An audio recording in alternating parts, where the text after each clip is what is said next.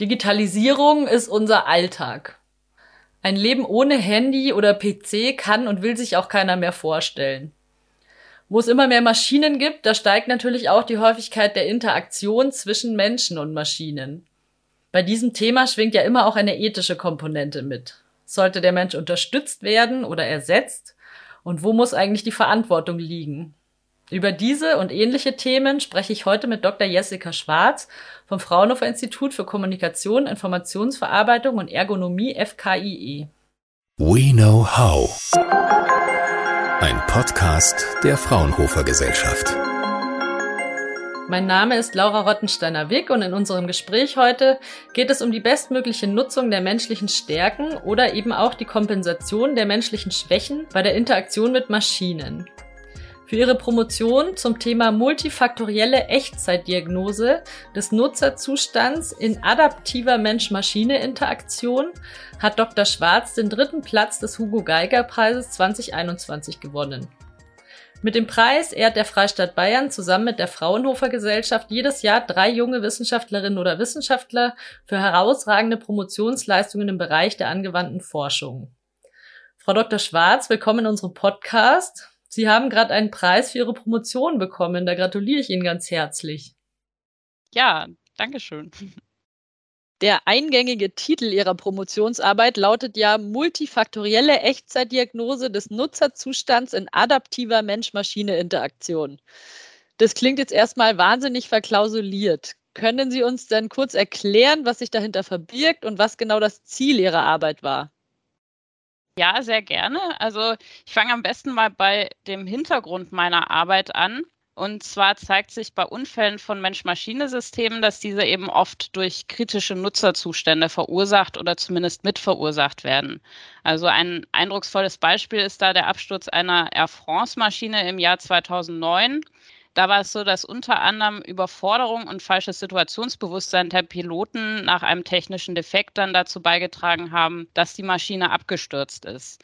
Und andere Beispiele sind aber auch Verkehrsunfälle, die zu einem hohen Prozentsatz durch Unaufmerksamkeit und Müdigkeit der Fahrer hervorgerufen werden.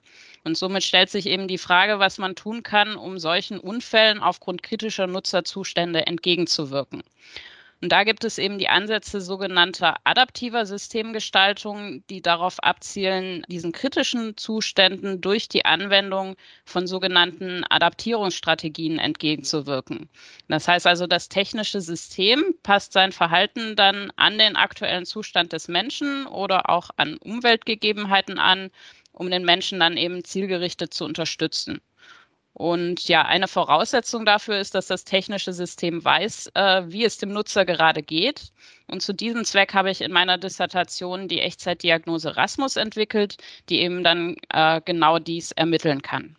Die Nutzerzustandsdiagnose Rasmus arbeitet dabei ja multidimensional und multifaktoriell. Was bedeutet das in der Umsetzung und warum ist das so wichtig? Letztendlich gibt es die ähm, Ansätze adaptiver Systemgestaltung schon lange. Also es wird schon lange daran ähm, geforscht. Es zeigt sich aber, dass sich diese Ansätze noch nicht so richtig in der Praxis etablieren konnten. Und deshalb hatten wir dann überlegt, ja, was könnte der Grund dafür sein? Und ein möglicher Grund ist, dass äh, in der realen Welt eben vielfältige Einflussfaktoren existieren, die auf das Mensch-Maschine-System einwirken. Und diese bleiben bei Laborexperimenten oft unberücksichtigt berücksichtigt. Deshalb ist der Ansatz von mir und auch von meinem Kollegen Sven Fuchs, mit dem ich da gemeinsam an dieser Thematik der adaptiven Mensch-Maschine-Interaktion arbeite, dass wir hier einen ganzheitlichen Ansatz verfolgen, wo wir die Menschen in Interaktion mit der Technik und der Umwelt betrachten. Und da ist eben eine Komponente, dass der Nutzerzustand hier multidimensional betrachtet wird, damit man dann eben auch Wechselwirkungen zwischen verschiedenen Dimensionen des Nutzerzustands berücksichtigen kann. Also zum Beispiel, wenn hohe Beanspruchung die Aufmerksamkeit einengt. Ähm, die Aufmerksamkeit kann aber auch wiederum das Situationsbewusstsein beeinflussen. Ein weiterer Aspekt ist auch, dass der Nutzerzustand in meiner Arbeit multifaktoriell bewertet wird. Das heißt also, neben physiologischen Maßen über die Rückschlüsse auf den Nutzerzustand möglich sind, berücksichtigt das Diagnosekonzept von Rasmus auch Einflussfaktoren auf den Nutzerzustand. Das heißt also, wenn sich die Leistung des Menschen verschlechtert, kann das adaptive System dann also feststellen, was die möglichen Ursachen dafür sind, also welche Nutzerzustände kritisch ausgeprägt sind und welche Einflussfaktoren dazu beigetragen haben könnten. Und auf dieser Basis kann das adaptive System dann eben Adaptierungsstrategien auswählen und anwenden, um den kritischen Zuständen zielgerichtet entgegenzuwirken und die Leistung des Menschen eben wiederherzustellen. War die Entwicklung der entsprechenden Adaptierungsstrategien auch noch Teil Ihrer Arbeit? Das ist letztendlich dann äh, bei unserem adaptiven System die Aufgabe des dynamischen Adaptierungsmanagements. Das heißt, aufbauend auf dieser Echtzeitdiagnose, die ich im Rahmen meiner Promotion entwickelt habe, gibt es dann die Komponente des Adaptierungsmanagements, die dann die Auswahl und Anwendung von Adaptierungsstrategien übernimmt. Und das ist dann das Thema, mit dem sich mein Kollege Sven Fuchs in seiner Promotionsarbeit beschäftigt hat. Wie könnten solche Strategien aussehen? Das richtet sich eben danach, welche Nutzerzustände auch kritisch ausgeprägt sind. Also wenn jetzt das System feststellt, die Verteilung der Aufmerksamkeit ist nicht korrekt, dann kann das adaptive System die Aufmerksamkeit des Nutzers auf die wichtigen Elemente legen und dann zum Beispiel auf der Benutzungsoberfläche Pfeile einblenden oder auch akustisch ähm, auf etwas hinweisen. Wenn allerdings jetzt ein anderer Nutzerzustand kritisch ausgeprägt ist, also wenn zum Beispiel die Beanspruchung hoch ist, dann ähm, ist es eher das Ziel, die Beanspruchung zu reduzieren, äh, den Nutzer eventuell zu entlasten, indem bestimmte Aufgabenteile übernommen werden oder ihm äh, auf andere Art und Weise dann Hilfestellung zu geben. In der Forschung kann man ja am Anfang oft noch nicht so ganz genau vorhersagen, wo der Weg am Ende dann eigentlich hinführt. Gab es denn im Verlauf Ihrer Arbeit spezielle Herausforderungen oder hatten Sie auch besondere Erfolgsmomente? Naja, also es zeigte sich bei der Entwicklung von Rasmus, dass es da schon immer wieder ähm, Herausforderungen gab. Ähm, denn letztendlich ähm, reagiert auch jeder Mensch ein bisschen anders und da ist es dann schwierig, ähm, ja, eine ähm, Diagnose zu entwickeln, die wirklich bei jedem Menschen dann auch ähm, funktioniert, also wo man den Nutzerzustand dann wirklich gut erfassen kann. Und da war es dann letztendlich ähm, ja positiv überraschend, dass sich im äh, finalen Validierungsexperiment dann zeigte, dass Rasmus wirklich in der Lage ist, valide Nutzerzustandsdiagnosen auch auf individueller Ebene zu leisten. Und erfreulicherweise konnte auch mein Kollege Sven Fuchs äh, in seinen Experimenten dann zeigen, dass die dynamische Auswahl und Anwendung von Adaptierungsstrategien auf Basis der Rasmus-Diagnose in der Lage ist, dann wirklich diese kritischen Nutzerzustände zu reduzieren und die Leistung des Menschen zu verbessern. Also insofern haben wir dann tatsächlich ein funktionsfähiges adaptives System geschaffen. Jetzt mal eine ketzerische Frage. Es hört sich ja so an, als wäre der Mensch in seiner ganzen Störanfälligkeit da das Hauptproblem. Wäre es denn nicht sinnvoller, die menschlichen Arbeitsanteile dann einfach komplett technisch zu ersetzen? Ja, das wäre dann denkbar, wenn äh, die Technik in, in jeder Situation zu 100 Prozent richtig handeln und reagieren würde. Aber auch die Technik ist störanfällig und in der realen Welt können eben auch unvorhergesehene Situationen auftreten, bei der die Technik dann möglicherweise eben nicht in der Lage ist, richtig zu reagieren.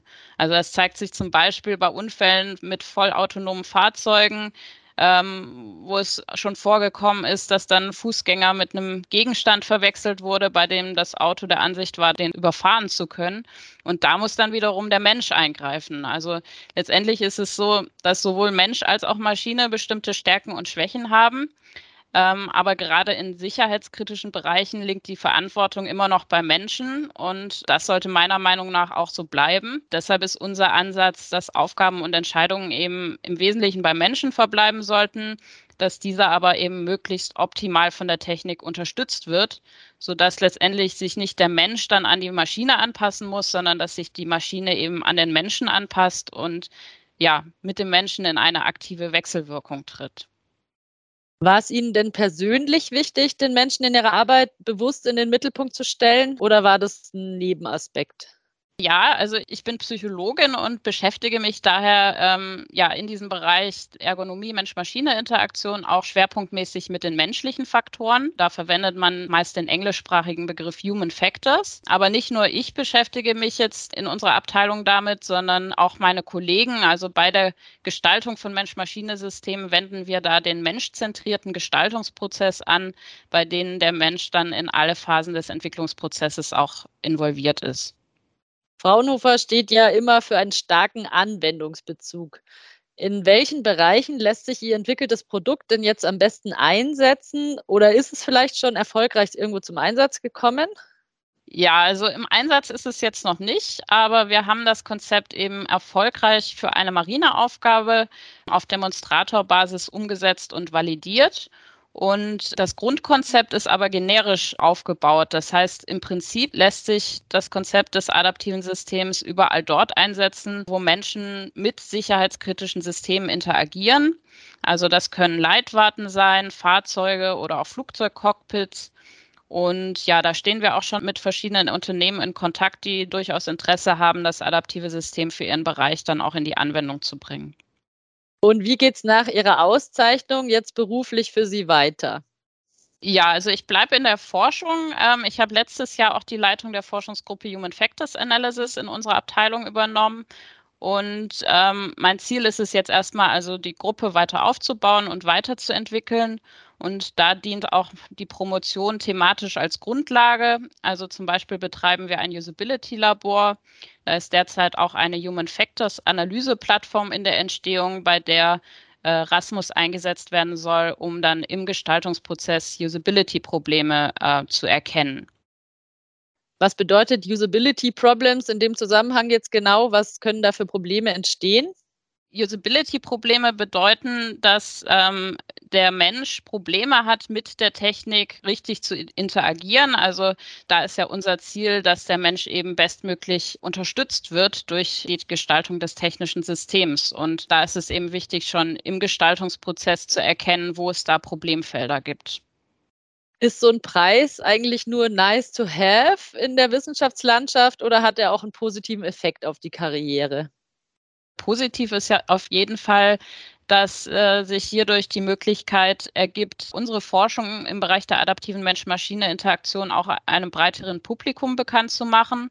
Und da wäre es eben schön, wenn wir auf diese Weise dann auch unser Netzwerk erweitern könnten. Und ja, vielleicht kommt auch ähm, ja das ein oder andere Industrieunternehmen dann auf uns zu, mit denen wir unsere Forschung dann gemeinsam in die Anwendung bringen können. Also das würde mich äh, sehr freuen.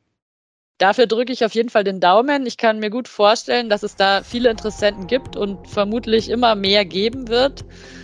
Ich wünsche Ihnen auf jeden Fall alles Gute und bedanke mich ganz herzlich, dass Sie zu Gast in unserem Podcast waren und uns Ihre spannende Forschung vorgestellt haben. Ja, vielen Dank. Fraunhofer. We know how.